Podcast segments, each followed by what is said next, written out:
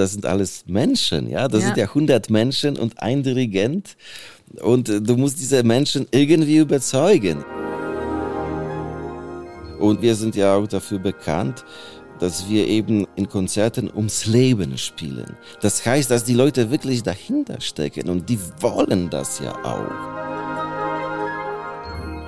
Kommen manchmal wahnsinnig berühmte Gastdirigenten, aber die Chemie passt nicht. Und bei anderen Orchestern sind sie total beliebt.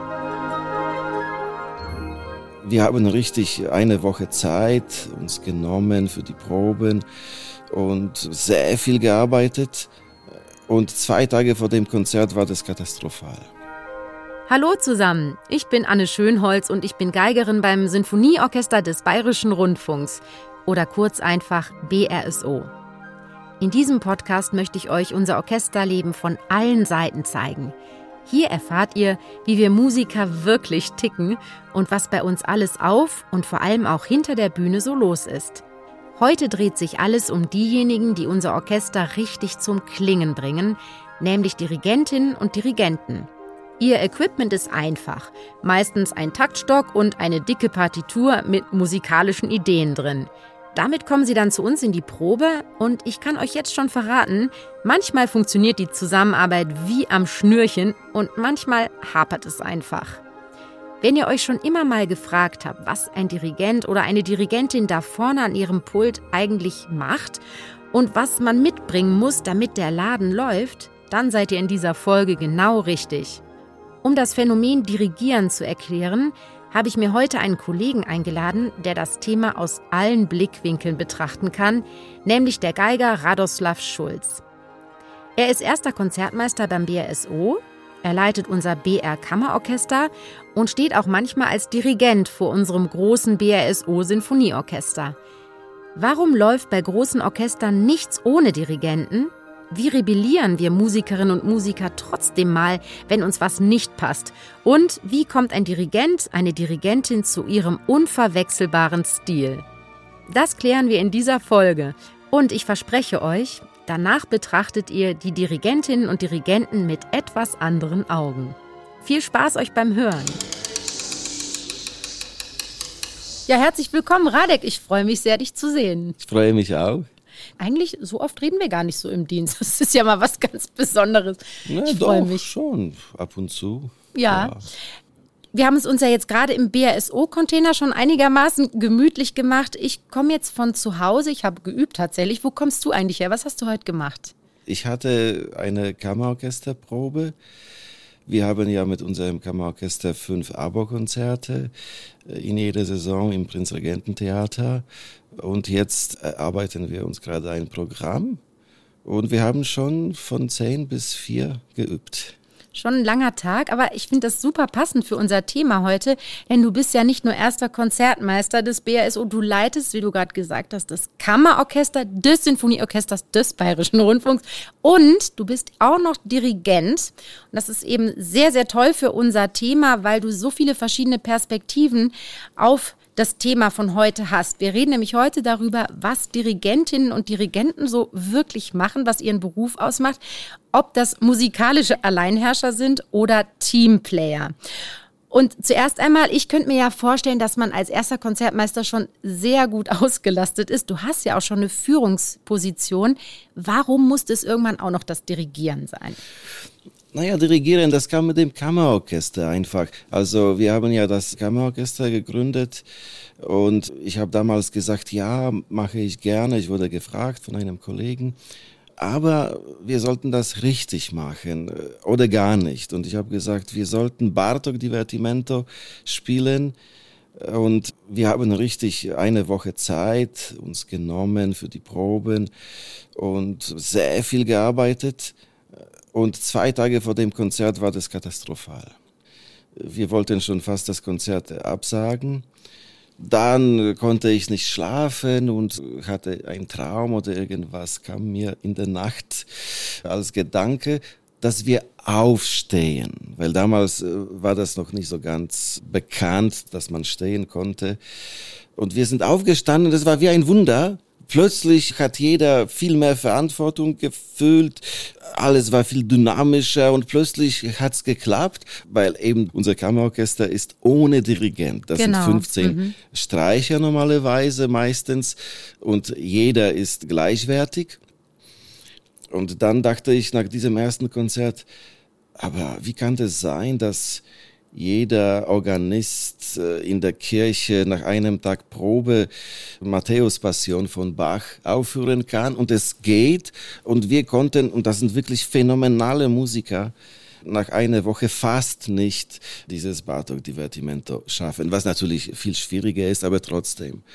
Und dann dachte ich, ja, da muss doch was dran sein an diesem Dirigent. und dann bin ich nach Wien gegangen, habe dann, dann drei Jahre richtig an der Hochschule studiert, so mit allem Oper und alles Mögliche. Und es ist wirklich was dran, ja. Schon. Zum Glück, sonst äh, ja, wäre dieser Beruf von vielen sehr sinnlos ausgeübt. Wenn wir uns diesen Job jetzt mal genauer betrachten, was Dirigentinnen und Dirigenten machen, machen wir es erstmal ganz einfach. Wie würdest du jetzt zum Beispiel deinen Kindern, wenn die dich als Dirigent auf der Bühne sehen, erklären, was du da machst? Ich zeige einfach das Tempo. Das ist das allererste. Das sind so die Grundregeln. Aber dann zeigst du ja auch die Musik. Jetzt heutzutage sowieso die äh, Musiker oder sagen wir mal Orchestermusiker sind sehr Dirigenten gewohnt, ja. Sie erwarten, dass irgendwas gezeigt wird und dass irgendwo Richtung gezeigt wird. Und das macht man auch. Also erstmal Tempo und dann Musik Richtung zeigen. Äh, Klemperer wurde mal gefragt, ja, was machen Sie eigentlich als Dirigent? Und äh, er sagte, ja, ich gebe Auftakt, das Tempo und dann versuche ich das Tempo zu halten. Das erklärt es auch irgendwie. Das hat ein so berühmter Dirigent wie Otto Klemperer gesagt. Bisschen enttäuschend, aber das zeigt vielleicht auch, wie schwierig das manchmal ist, das wirklich auch in Worte zu fassen, was es genau ist. Also wenn man jetzt von dieser einfachen Erklärung noch ein bisschen in die Tiefe geht, dann ist es natürlich auch den Takt zeigen. Also das Tempo funktioniert ja über Takt, aber es geht ja auch um Einsätze. Ne? Also ich meine, man muss ganz ehrlich sagen, selbst wenn wir alle Profimusikerinnen und Musiker sind, Einsätze sind ja auch total wichtig. Also das ist ja auch was organisatorisches. Mit dem Dirigieren, das war so, erstmal war die Musik so komponiert, dass es immer Relation gegeben hat. Das heißt also die Zeit von Mozart, von Haydn, da haben wir immer den ersten Satz und da gibt es ein Adagio und Allegro und das Adagio steht zum Allegro in einer Relation, so dass man quasi mit dem gleichen Puls bloß doppelt so schnell, manchmal dreifach so schnell spielen kann. So, und dann irgendwann mal später, man hat ja erstmal keinen Stab, Dirigierstab gehabt, sondern dann einfach eine Papierrolle zusammengerollt. Dann irgendwann mal gab es den Lully, der so einen riesen Stab hatte und hat dann einfach so gestampft und hat sich dann irgendwann mal sogar sein Fuß verletzt und er ist sogar daran gestorben, weil er hat eine Blutvergiftung, Blutvergiftung gehabt. Ja, unglaublich. Mhm. Aber dann irgendwann mal kam eben Spor und das ist dann deine Frage. Er hat dann eben so einen Taktstock genommen, Louis Spor, und er ist dann auch darauf gekommen, eben diese Einsätze zu zeigen. Und dann hat er sofort äh, gemerkt, aha, die Musiker sind jetzt viel sicherer, wenn die wissen, jetzt spielen wir. Und das klang plötzlich viel besser. Stimmt, das sind dann eben diese Einsätze.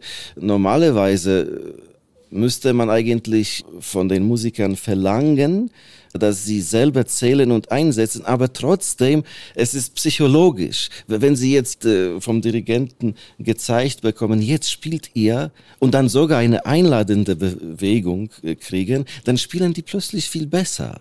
Ja, schon spannend, ne? Das ist eigentlich wirklich von einer Art Rhythmus angeben. Also wenn du sagst eben sogar akustisch, ne, so auf den Boden gekloppt, dann immer mehr wirklich auch in Richtung Interpretation geht, weil, wie du gerade sagst, es ist eine Einladung für die Musiker und Musikerinnen zu spielen. Und in dieser Geste steckt ja auch schon ein Ausdruck drin. Und da sind wir eigentlich schon bei dem, was natürlich, würde ich sagen, das Entscheidende ist heutzutage vor allem die Interpretation. In der Klassikwelt wird immer so viel von Interpretation gesprochen. Den Begriff schauen wir uns daher kurz mal genauer an. Gemeint ist die persönliche Deutung zu einem Werk. Aber was hat der Komponist bereits festgelegt und was lässt nun wirklich Deutungsspielraum in der Musik? Allein das Lesen und Deuten der handgeschriebenen Noten der Komponisten, also der sogenannten Autographen, stellt Musikwissenschaftler schon vor eine große Herausforderung. Warum schreibt Mozart bei einer Melodie einen Akzent, aber wenn die Melodie später wiederkommt, nicht? Ist das Absicht oder vertraut er auf die Musikerinnen, dass sie den Akzent automatisch ergänzen? Beim Lesen der Autographen beginnt also im weitesten Sinne schon die Interpretation. Und wenn Noten nun gedruckt bei uns Musikern landen, steht in ihnen mal mehr und mal weniger an zusätzlichen Spielanweisungen vom Komponisten im Notentext. Aber selbst wenn vieles angegeben ist über Tempo, Charakter, Betonungen und, und, und, jede noch so genau scheinende Angabe klingt halt doch bei jedem Menschen etwas anders in der Ausführung. Zum Beispiel feurig oder dolce, also feurig oder süß oder zart, das gestaltet halt doch jeder etwas unterschiedlich. Und ganz spannend wird es natürlich dann, wenn sehr viele MusikerInnen zusammenspielen. Wer soll mal mehr zu hören sein an der einen Stelle? Wie sehr nehmen sich die anderen dann zurück? Und wann wechselt diese Hierarchie und auf welche Weise? Dazu steht oft gar nichts in den Noten und muss daher klar entschieden, also interpretiert werden. Ihr seht, ziemlich viel in der Musik ist verschieden auslegbar, also interpretierbar. Ich finde das sehr, sehr spannend und freue mich immer, neue Blickwinkel und Interpretationen kennenzulernen. Wie machst du das denn jetzt zum Beispiel? Also wenn du als Dirigent irgendwo engagiert bist und es steht eine Sinfonie auf dem Programm, wie gehst du an die Erarbeitung ran? Was machst du, um zu deiner Interpretation zu finden? Also das Wichtigste ist, keine CD zu hören. Idealfall ist, dass du die Partitur eben äh, öffnest und du spielst erstmal auf dem Klavier. Ich bin jetzt nicht so ein virtuoser Klavierspieler, aber ich spiele langsam, sagen wir eine Symphonie. Und dann weißt du ganz genau, wie die Harmonie ist, wie die äh, Spannungsmomente kommen. Und dann versuchst du dir das vorzustellen. Ideal wäre, dass du alles hörst, also dieses innere Ohr. Das kriegen die Dirigenten nicht gleich, sondern erst so nach drei, vier, fünf Jahren, dass du alles innerlich hörst und idealerweise auch noch die Farben der Instrumente, dass du Horn, Oboe, so Klangfarben, hörst, ja. Klangfarben. Ja. Und dann, wenn man das schafft, dann ideal wäre eben das zu erreichen, was Furtwängler gesagt hat. Er hat gesagt, dann müsste man in der Lage sein, sich eine ganze Symphonie oder zumindest einen ersten Satz vorzustellen, dass man fernhören also nicht Fernsehen, also mhm. weites Sehen, so wie jetzt. Jetzt haben wir in München manchmal an schönen Tagen dieses Alpenpanorama. Ja. Da wissen wir, ah ja, hier so und so. Und dann plötzlich kommen die Zugspitze, das ist der Höhepunkt, und dann kommen die anderen. Und das wäre eben dieses Fernhören, dass du dann den ganzen Satz im inneren Ohr dann vor dir siehst oder hörst. Siehst ist besser ausgedrückt. Und dann hast du dann alles die Spannung und Entspannung, das wäre dann der Idealfall. Ja, das finde ich sehr spannend. Es gibt ja aber auch noch den Aspekt, dass dahinter ja wirklich ein Mensch steht, der diese Werke geschrieben hat. Wenn wir jetzt darüber sprechen, wie du dich so einer Interpretation näherst, wie wichtig ist dir das auch über die Vita des Menschen was zu wissen oder klammerst du das aus und sagst, das ist jetzt ein Stück und eigentlich interessiert mich nicht, war der da fröhlich, traurig oder verheiratet oder was auch immer. fröhlich, traurig, verheiratet ist auch eine schöne Kombi, aber okay. ja, weißt du, was ich meine? Ich glaube, das ist sehr wichtig schon dass man weiß, was der meinetwegen Beethoven empfunden hat, zum Beispiel eben bei der Pastorale, dass er eben diesen Spaziergang gemacht hat in Heiligenstadt, also bei den Heurigen da in Wien. Und da gibt es ja diesen kleinen Fluss und äh, das hört man dann im zweiten Satz. Und dass er das gesehen hat. Es ist wichtig, auch das mit eigenen Augen äh, zu sehen. Ich hatte das Glück, da auch eben drei Jahre zu leben in Wien und ich habe den Fluss gesehen. Das ist sehr wichtig. Das gibt ja auch ein Gefühl dafür. Und dann gehören natürlich noch viele Faktoren. Wir wollen jetzt nur nicht die ganze Folge über dein Herangehen an die Partitur sprechen, aber klar, ne, du liest liest natürlich auch unglaublich gründlich, was haben die Komponisten geschrieben, weil das wurde ja auch immer mehr. Ne? Bei Gustav Mahler zum Beispiel in den Sinfonien steht ja wahnsinnig viel drin. Das ist ein Aspekt. Aber um das nochmal kurz zusammenzufassen, also es ist wichtig, die Partitur gründlich zu lesen, sich eine Architektur aufzubauen, dann eben diese Fernsicht, ein Timing über das ganze Stück, natürlich den Menschen dahinter ein bisschen zu kennen oder sich gut einfühlen zu können in den musikalischen Ausdruck. Okay, jetzt hast du das alles gemacht und bestimmt auch noch einiges mehr, was wir jetzt nicht erwähnt haben. Und dann kommst du zu einem Orchester. Und wie läuft jetzt so eine Probe ab? Wie beginnst du als Dirigent mit den Musikerinnen und Musikern des Orchesters zu arbeiten? Das ist eine Chemie. Also Celi Vidake sagte, auch wenn du alles im Kopf hast, du hast gar nichts. Wichtig ist die Erfahrung. Und da hat er absolut recht, weil das eine Ensemble ist so, das andere so. Die einen sind besser technisch, die anderen nicht. Deshalb, das, was wir jetzt besprochen haben, das ist jetzt, sagen wir so, das Grundgerüst. Aber eigentlich, kommt es auf die Chemie drauf an. Ja? Und das ist ein Mysterium. Das kann man gar nicht erklären. Auch in unserem Orchester kommen manchmal wahnsinnig berühmte Gastdirigenten, aber die Chemie passt nicht. Und bei anderen Orchestern sind sie total beliebt. Ja, ich finde das manchmal auch fast traurig, weil ich dann merke in Proben, wie komisch, wie du gerade beschreibst. Manchmal hakt es irgendwie und es passt nicht so richtig zusammen. Und dann finde ich auch interessant, was dann eben die Dirigentinnen und Dirigenten unternehmen, um doch sich dieser guten Chemie zu nähern. Das ist ja zum Beispiel auch das Erklären. Also man benutzt ja auch Worte. Es wird ja nicht nur gespielt und dirigentisch gezeigt, sondern es wird viel auch geredet. Wie machst du das selber? Bist du jemand, der viel auch erklärt, wenn du probst als Dirigent? Ja, ich bin redselig, ja. Das ist wahrscheinlich ein Fehler. Warum? Warum also, ist das ein Fehler, Radek? Weiß ich nicht. Das ist, äh, schau mal, jetzt, jetzt hatten wir in unserem Orchester einen Chefdirigenten, Lorin Marcel.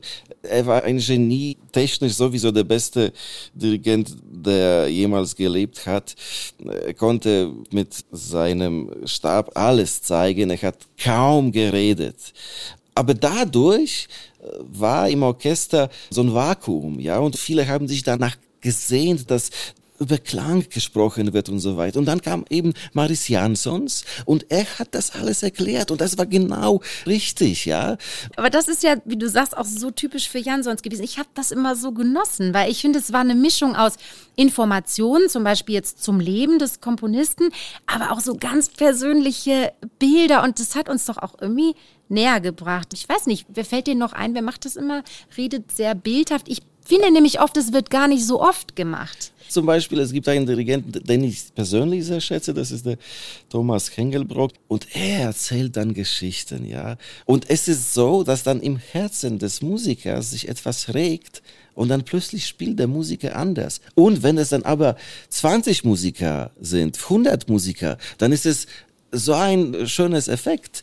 Also das ist dann auch irgendwie ein Mysterium, dass manche Dirigenten eben dieses Talent haben, dieses Menschliche, dieses Psychologische, dass dann noch etwas Besonderes eben im Konzert entsteht. Ja, wenn wir heute über den Beruf des Dirigenten oder der Dirigentin sprechen und spekulieren, sind das musikalische Alleinherrscher oder tatsächlich Teamplayer, dann spricht ja alles, was du gerade erwähnt hast, dafür, dass sie in jedem Fall Teamplayer sind, sogar in Richtung, ja, Magier. Also, dass sie wirklich versuchen, gemeinsame Sache zu machen würde ich mal so sagen. Und so sehe ich es genau auch. Und ich würde gerne auch noch mehr auf diese emotionale Geschichte mit dir zu sprechen kommen. Denn Woran liest du jetzt, wenn du auf deinem Konzertmeisterstuhl im BASO sitzt? Versuch's mal zu erklären, woran liest du wirklich die Emotionen des Dirigenten? Weil du sagst, es ist Magie, aber ich meine, durch was kommt das bei dir an? Ist es auch ein bisschen die Mimik oder eine Intensität der Körpersprache? Woran lesen wir das? Ich frage mich selber immer, weil ich finde, das ist sehr, sehr schwer zu erklären. Das kann man nicht sagen. Das ist ja, ja, heute zum Beispiel mit Blomstedt. Ich spiele leider nicht, aber eine Kollegin hat mir erzählt. Und dann plötzlich kommt eine so minimale Bewegung mit dem Handgelenk und kommt plötzlich fortissimo. Und das ist irgendwie toll bei ihm ist es so, ja. Bei Jansons war es so, plötzlich stand er da mit ausgebreiteten Armen und du hast in seinem Gesicht gemerkt, wie er diese Musik genießt, ja. Und da hattest du auch eben Lust zu spielen, ja. Jeder ist anders, ja. Mhm. Aber du merkst das dann eben, ah ja, das ist es jetzt, ja. Also bei mir ist es schon so, dass sich bei mir sehr überträgt, wie begeistert oder durchdrungen die Person selber von der Musik ist. Aber ich finde, es gibt schon Leute, wo man das Gefühl hat, die machen das ganz toll und unglaublich professionell, aber eigentlich sind sie selber gar nicht so involviert. Geht dir das auch so? Gibt und ich finde, alle, die ja. du jetzt genannt hast, und das ist auch Herr Blumstedt, obwohl er nur ganz kleine Bewegungen macht, es leuchtet aus seinen Augen, er richtet nur ein ganz bisschen den Oberkörper auf und lächelt und man merkt, er liebt diesen Harmoniewechsel. Und das macht mit uns sowas. Ja. Ne? Also mal ist es Mimik, mal ist es aber auch so ein feuriges Rumhüpfen. Das hast du übrigens auch gut drauf als Und- und- Dirigent. und- und ja, bei- beim wirklich. Und da ist man voll irgendwie, ja, bei Heiting ja schon. Bei- Beim Kiting hast du auch, du hast diese Augen gesehen und diese Hingabe und diesen Respekt für Musik und auch Respekt für die Musiker. Und das hat dich auch irgendwie wie magisch diese Augen äh, angezogen. was du eben angesprochen hast, und das gehört in jedem Fall auch zu unserem Thema, wenn wir über Dirigentinnen und Dirigenten sprechen, ist dieses Knirschen manchmal, wenn das nicht so richtig passt. Und ich erinnere mich schon, dass wir das manchmal auch haben. Also wenn Traditionen so auf neue Ideen stoßen, das ist manchmal schwierig. Hast du eigentlich gespielt damals, als Daniel Harding die fünfte Sinfonie von Bruckner dirigiert hat? Das Nein, aber ich habe eben davon gehört. Ja, und ich meine, man muss sagen, Daniel Harding und unsere Chemie passt super. Also ich meine, er ist ganz oft da. Das funktioniert hervorragend. Aber das war so, da war ich ganz neu im Orchester und ich dachte, boah, was geht denn jetzt hier ab? Weil er einfach nur mal was ganz Neues wollte. Er wollte ein bisschen mehr Leichtigkeit in diese oft sehr heftig und schwer gespielte Bruckner Musik bringen. Und ich habe so gemerkt, die Hälfte ist total begeistert vom Orchester und sagt, jawohl, endlich. Und die andere Hälfte hat gesagt, na, das haben wir immer so gespielt. Das machen wir jetzt nicht so. Und das war so schwierig für ihn. Er war so wütend, weil er das erspürt hat. Ne? Und da ist es eben die Kunst, so wie der Daniel Harding, das zu erreichen, dass trotzdem seine Idee sich durchsetzt und dass er eben seine Vorstellung dann vermitteln kann, erfolgreich vermitteln kann, dass das Orchester nicht streikt. Ja, und das ist ja auch, muss man ehrlich mal sagen, auch unsere Aufgabe. Ne? Also es ist ja schön, wenn wir musikalisch was anbieten, aber es sollte dann schon so sein, dass wir das, das, das ist äh, die Aufgabe eines Orchesters schon, aber das sind alles Menschen, ja, das Ja. sind ja 100 Menschen und ein Dirigent und äh, du musst diese Menschen irgendwie überzeugen, ja, sonst Ja, und- geht's nicht. Und die haben auch schon eine Meinung, diese Menschen. Ja, klar. Ich sitze ja weiter hinten. Und da rumort es dann in solchen Proben schon sehr. Na, heißt das, das, also, das haben wir doch damals und das müsste schneller. Und dann wird auch diskutiert, was wir natürlich nicht dürfen, aber eigentlich ist es auch toll. Weil man sieht, jeder und jeder hat natürlich auch wirklich eine Meinung. Es ist ja auch was Positives. Also ich finde das absolut positiv und wir sind ja auch dafür bekannt, dass wir eben in Konzerten ums Leben spielen. Das heißt, dass die Leute wirklich dahinter stecken und die wollen das ja auch, ja. Es ist nicht böse gemeint, aber eben der Dirigent muss dann überzeugen. Die Leute mitnehmen. Und er hat es geschafft, trotzdem. Damals mit der geschafft. fünften Bruckner. Und deshalb ist er ein, ein, ein äh, berühmter Dirigent, ja, Ja, weil er ja. das eben kann.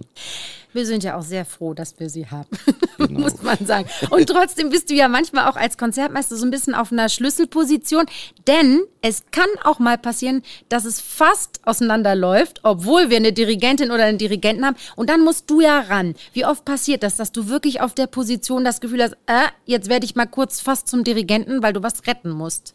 Also bei mir war das hier äh, beim Symphonieorchester nicht so, dass man jetzt technisch etwas nicht bewältigen konnte.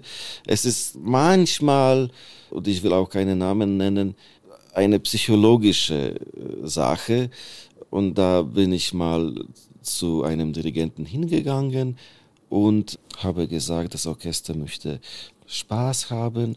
Und der Dirigent hat gesagt, ich möchte auch Spaß haben. Aber das haben wir nie so empfunden. Nee, das hast Äh, du dem nicht gesagt. ist ja und, äh, witzig. Aha. Dann äh, habe ich gelobt, ja, es ist wunderbar. Und, und dann nach der Pause war es perfekt. Echt? Also muss man auch manchmal, glaube ich, psychologisch helfen, weil sein Dirigent sieht das dann auch nicht, dass er jetzt plötzlich aus lauter Nervosität, vielleicht unfreundlich oder schlechte Wortwahl, und er manchmal übersieht die Reaktion des Orchesters, ja. Und das wäre dann meine Aufgabe als Konzertmeister, ihm das zu erklären und, und dann ist gut. Aber eben das Orchester merkt nicht, was in einem Dirigenten vor sich geht. Und deshalb sage ich, ich war überrascht, er sagte, ich will's auch, ja. Ja, das mhm. ist schon ein psychologischer Moment, wenn man dann als Einzelperson vor 100 Leuten einfach steht. Alleine nur das kann einschüchternd sein. Und das wissen wir manchmal nicht, was in so einem Dirigenten vor sich geht. Ja. In jedem Fall, und das muss ich auch sagen, da habe ich auch so großen Respekt vor, allein, wie du sagst, vor so vielen Musikerinnen und Musikern zu sitzen, über 100 äh, zu stehen und dann einfach diese Stärke zu haben, klar etwas anzusagen, trotzdem freundlich zu sein, gute Stimmung und so weiter. Das ist echt eine große Aufgabe. Und ich finde, da hat sich auch sehr, sehr viel verändert. Früher waren die ja dann auch sehr rabiat mitunter und sehr ja fast despotisch, um eben diesen Respekt so ein bisschen zu erzwingen. Und äh, ja, da sind wir eigentlich schon bei unserem Spiel. Das ist nämlich genau das Thema unseres Spielchens. Wir haben das inzwischen hier so eigentlich schon als kleine Tradition eingeführt, immer ein kleines Spiel zu machen. Und unsere Redakteurin hat heute mal zu unserem Thema verschiedene Dirigentenanekdoten rausgesucht, beziehungsweise wir müssen jetzt herausfinden, oder du, ob diese wahr oder unwahr sind. Okay. Es geht eben um dieses Verhalten von Dirigenten. Also, dann lege ich mal los, ja? Die erste Anekdote ist nur kurz natürlich. Otto Klemperer unterbrach wütend die Orchesterprobe und rief, die zweite Trompete ist viel zu laut. Der erste Trompeter rief zurück, entschuldigen Sie, äh, die zweite Trompete ist noch gar nicht da. Klemperer schlagfertig daraufhin, dann richten Sie es ihm halt aus, wenn er eintrifft. Das ist wahr, aber das war nicht Klemperer, sondern Karl Böhm. Wirklich? Ja. Wer auch immer es war. Vielleicht haben es auch mehrere gesagt, keine Ahnung. Aha, das wusstest du tatsächlich. Okay. Ja. Stimmt, Radek. Ja. War. Okay, nächste Anekdote. Ein Satz, den Leonard Bernstein seinen New Yorker Philharmonikern mitten in Mahlers sechste Sinfonie zugeflüstert hat, ist folgender. Spielt weiter, ich habe keine Ahnung, wo wir sind.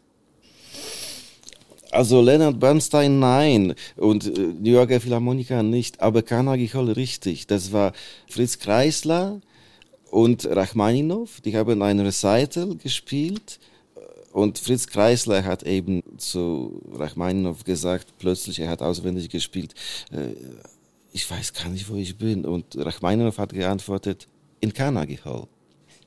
Okay, aber ich habe das Gefühl, das scheint eine sehr musikermenschliche Geschichte zu sein, weil es hat definitiv auch Leonard Bernstein gesagt. Es okay. ist nämlich wahr. Okay. Ähm, also interessant, es scheinen öfter mal Musikerinnen und Musiker nicht zu wissen, wo sie sind, äh, sowohl im Stück als auch an welchem Ort. Also tatsächlich wahr, aber du hast ja auch es, naja, weiß ich jetzt nicht, ist das also wahr oder nicht? Also auf jeden Fall wahr, aber ich habe mit, mit zwei anderen Personen genau. gehört. Okay, die nächste Anekdote.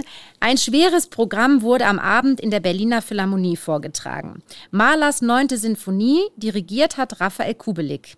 Eine unvergleichliche Spannung lag in der Luft. Nach dem Konzert waren die Musiker hinter der Bühne noch ganz gefangen von diesem Erlebnis. Nur am Ende des Ganges hörte man laute Rockmusik. Sie kam aus der Künstlergarderobe. Raphael Kubelik tanzte zu den Beach Boys. Also ich kann mir das irgendwie nicht vorstellen bei Raphael Kubelik. dass er tanzt das, oder dass er die Beach Boys... Dass er Beach Boys irgendwie zu, zu, der Musik getanzt hat, aber das weiß ich. Du hast recht, es ist unwahr. ja, das wäre auch ein bisschen tatsächlich sehr seltsam nach einem so ergreifenden Konzert, aber man weiß nie. Und die letzte Anekdote von unserem Spiel. Bruno Walter wandte sich an einen Trompeter der Wiener Philharmoniker und sagte, Stellen Sie sich beim Spielen dieser Stelle eine sommerliche Waldlichtung vor. Die Sonne dringt spärlich durch die Bäume, Sie sehen ein zauberhaftes Spiel von Licht und Schatten. Die Äste der Bäume wiegen sich leicht im Wind und setzen sie aus der Ferne kommend ein. Der Trompeter überlegte kurz und dann meinte er, ach so, Sie meinen Piano. Ja, die Geschichte kenne ich auch anders. Ein Dirigent äh, ist in China und dirigiert ein chinesisches Orchester und es gibt einen Übersetzer. Und genau die gleiche Geschichte erzählt der Dirigent dem Orchester und dann sagt der Übersetzer, Piano. Wunderbar. Egal wie auch immer, wahr ist wieder mal wahr. Aber weißt du was, da muss ich ehrlich sagen, das finde ich jetzt gerade sehr typisch auch für unser Musikerinnen und Musiker-Dasein, was gerade passiert, weil das sind ja letztendlich auch so Anekdoten, so wie Gerüchte, ne? Was ist mal passiert? Und die verändern sich ja auch immer mit der Zeit. Aber das Übereinstimmende war ja immer, dass es dann wahr oder unwahr war. Ja, Insofern, stimmt, irgendwas muss ja dran sein anhand unseres Spiels und überhaupt, wir haben schon festgestellt, es hat sich sehr, sehr viel verändert im Verhalten der Dirigenten. Wenn man jetzt mal heute auf die junge Generation, also deine Generation von Dirigentinnen und Dirigenten schaut, denn du bist in jedem Fall ein junger Dirigent. Was würdest Danke, du sagen? Du bist ja. Sehr lieb. Naja, das muss ich jetzt auch mal relativieren, weil wenn ich jetzt an Herrn Blomstedt denke mit 95 Jahren. Nein, du bist okay. natürlich ein junger okay. Dirigent. Was würdest du denn sagen, jetzt in Bezug auf die heutige Situation, was muss man denn heute wirklich unbedingt mitbringen an Eigenschaften, um eben diese 100 Musiker gut im Griff zu haben, also auch so an psychologischen Aspekten? Wie gesagt, es ist schwer. Es, es gibt kein Rezept, ja. Was man feststellen kann, dass natürlich ein Dirigent heutzutage viel mehr technisch drauf haben muss, weil es eben diese schweren Stücke des 20. Jahrhunderts, des 21. Jahrhunderts gibt. Also eine gewisse Schlagtechnik braucht er. Mhm. Früher eben, man hätte so einen Dirigenten wie Furtwängler einfach wirklich abgelehnt, weil er hat sehr viel Zeit zum Proben äh, gebraucht. Es gab mal eine berühmte Stelle, C-Dur-Stelle in der Freischütz-Ouvertüre, wo nach einem C-Dur-Akkord dann Orchester tada, ja, da, da, da, da, da, da. Er hat zehn Minuten geprobt und konnte nicht einsetzen nach einer Fermate. Dann hat er einfach Pause gemacht. Äh, trotzdem ist er für mich der größte Dirigent aller Zeiten. Mhm. Aber heute geht es nicht. Heute ist es so, dass ein junger Dirigent kommen muss. Und meistens gibt es eine Uraufführung oder ein modernes Werk sehr oft äh, kommt die Musik oder das Material eben am äh, letzten Tag äh, vor dem Projekt oder manchmal sogar wird es nachgeliefert ja, Noten, und da muss ne? es ja, die ja. Noten mhm. und da muss es dann dann stimmen ja also das muss die junge Generation mitbringen. Hm. Ich finde es auch äh, aus meiner Perspektive schwierig zu sagen, weil man möchte jemand, der irgendwie auf der einen Seite eine natürliche Autorität hat, aber er soll oder sie soll bitte nicht unfreundlich sein. Also es ist auch, was diesen Umgang betrifft, das ist, glaube ich, muss auch jeder ja. durch viel Erfahrung rausfinden. Wenn wir heute über Dirigentinnen und Dirigenten sprechen, dann, apropos, geht es auch mal um Frauen auf dieser Position. Und da ist ja das Stichwort Erfahrung auch eine Sache. Wir erfahren jetzt immer mehr Frauen am Dirigenten Pult. Und trotzdem finde ich, es hat sich so lange gar nichts getan. Radek, wie erklärst du dir das, dass wir da so Spätzünder in diesem Bereich sind, dass Frauen da so spät jetzt erstmal als Selbstverständlichkeit auf diesem Posten stehen als Dirigentin? Das weiß ich nicht. Also das war so, so wie mit, mit Fußball, ja. Es war ja auch immer Männersache, in mhm. Anführungsstrichen. Und jetzt plötzlich hatten wir eine Weltmeisterschaft erlebt. Frauen, Fußball. Und es war sehr spannend. Mhm. Und es haben viele Leute zugesehen, ja. Das weiß ich nicht warum. Aber mein Gott, es gibt jetzt sehr viele begabte Frauen. Ja, wunderbar. Für mich zählt es einfach nur, was diese Person dann dem Orchester gibt. Zum Thema Frauen am Dirigierpult mal eine Statistik. Das Archiv Frau und Musik und der Verein Musica Femina haben einen Bericht veröffentlicht über den Anteil von Frauen auf exponierten Positionen in deutschen Berufsorchestern. Die Studie ist in der Saison 2019-20 erhoben worden und in dieser Zeit haben Frauen nur etwa 7 Prozent der untersuchten Konzerte geleitet. Und immerhin wurden 120 Orchester mit über 2000 Konzerten in Betracht gezogen. Also, da ist auf jeden Fall noch Luft nach oben, auch wenn sich sicherlich in den letzten Jahren da schon etwas in dieser Richtung getan hat. Natürlich möchte ich von dir noch wissen, Radek, wie ist es für dich, und das kommt zum Glück jetzt immer häufiger vor, wenn du dein eigenes Orchester, das BRSO, dirigierst, weil das ist schon auch speziell, oder? Also ich meine, wenn wir schon über Psychologie und so sprechen, dann stehst du plötzlich vor den eigenen Kolleginnen und Kollegen. Wie fühlt sich das an? Also das ist natürlich toll, weil du kennst alle und die sind alle so lieb, ja. Und unsere Kolleginnen sind so lieb und das ist wirklich toll. Das ist nicht immer der Fall, wenn ich irgendwo anders hingehe. Und das ist wirklich also paradiesisch, ist fantastisch. Ich finde es auch Und toll. dann natürlich, da, dass sie so phänomenal spielen, ja. Das ist ja auch, es klappt ja alles. Also du brauchst ja fast gar nichts zu machen, es klappt ja alles von alleine. Das ist ja auch nicht selbstverständlich bei anderen Orchestern. Also beides, das Menschliche und, und das Künstlerische, das ist ein Traum. Schön. Ich bin sicher, man könnte noch unglaublich viel mehr sammeln zu diesem Thema Dirigentin, Dirigenten, ob sie jetzt eher ja so ein bisschen äh, die Alleinherrscher sind oder ob sie doch vielleicht Magier sind und Teamplayer. Aber ich finde, wir haben schon einiges Schönes gesammelt und ich höre doch so raus, dass du sagst, es ist einfach doch auch etwas, was man nicht so richtig erklären kann. Und das ist doch auch schön. Also das Entscheidende, und das macht ja Musik auch aus, ist doch schwierig in Worte zu fassen. Das und, ist ein Mysterium. Ja, Ja, und gilt es zu erleben. Ja, Ja, genau. wollen wir hoffen, dass wir noch viele gute und tolle, inspirierende Dirigentinnen und Dirigenten erleben und dich natürlich auch oft. Ich freue mich sehr, dass wir gesprochen haben. Hat großen Spaß Ich gemacht. freue mich auch. Es hat mir auch sehr viel Spaß gemacht. Vielen Dank. Ich denke, dass Radek schon viele wichtige und schöne Aspekte angesprochen hat in Sachen, was macht denn eine gute Dirigentin oder einen guten Dirigenten aus. Aber wie er auch gesagt hat, vieles bleibt auch schwer benennbar, da diese Magie zwischen Orchester und Dirigentin oder Dirigenten einfach schwer zu erklären ist. Das ist doch ein guter Moment, um euch auch ganz herzlich zu unseren Konzerten einzuladen, denn Konzerte sind einfach der schönste Moment, um gemeinsam mit anderen genau diese Magie erleben zu können. Und jetzt ist wieder der Moment für meinen Anruf bei unserem zukünftigen Chefdirigenten Sir Simon Rattle, wie in jeder Podcast-Folge, denn ich möchte ihn natürlich unbedingt gerade zu diesem Thema selbst auch befragen. Hallo Sir Simon, hier ist Anne mal wieder. Oh, wonderful. Simon, wir haben heute in dieser Folge über Dirigenten und Dirigentinnen gesprochen und auch darüber, wie sie proben. Durch das Dirigat viel zeigen, aber auch Dinge erklären und in Worte fassen. Was meinen Sie, ist denn am Ende wichtiger in der Probenarbeit? Everybody does what they can. And there are great conductors who find it very difficult to show with gestures. There were equally great conductors, I think, Claudio Abado, who said very, very little. And it was all kind of done with this magic of stick and eyes. I remember my first experience with the orchestra of the Met in New York is one of the greatest orchestras in the world. A couple of people I knew in the orchestra, they said, Simon, don't worry about the first 20 minutes. It will be chaos because everybody will try to work out how to read you. And then around 20 minutes, it will all click into place. And it was so interesting because at 20 past 11, suddenly everything was together. Every orchestra has their own way of reacting to a conductor, also. Wir merken das tatsächlich auch deutlich, ob wir einen Dirigenten oder eine Dirigentin schon über Jahre kennen und oft erlebt haben. Wenn jemand ganz neu ist, ja, kann ich gut nachvollziehen, da dauert es manchmal, bis man sich aufeinander eingestellt hat. Vielen, vielen Dank, Sir Simon. Und Sie wissen ja, es wird nicht mein letzter Anruf gewesen sein. Machen Sie es gut. Tschüss. Super, gleichfalls.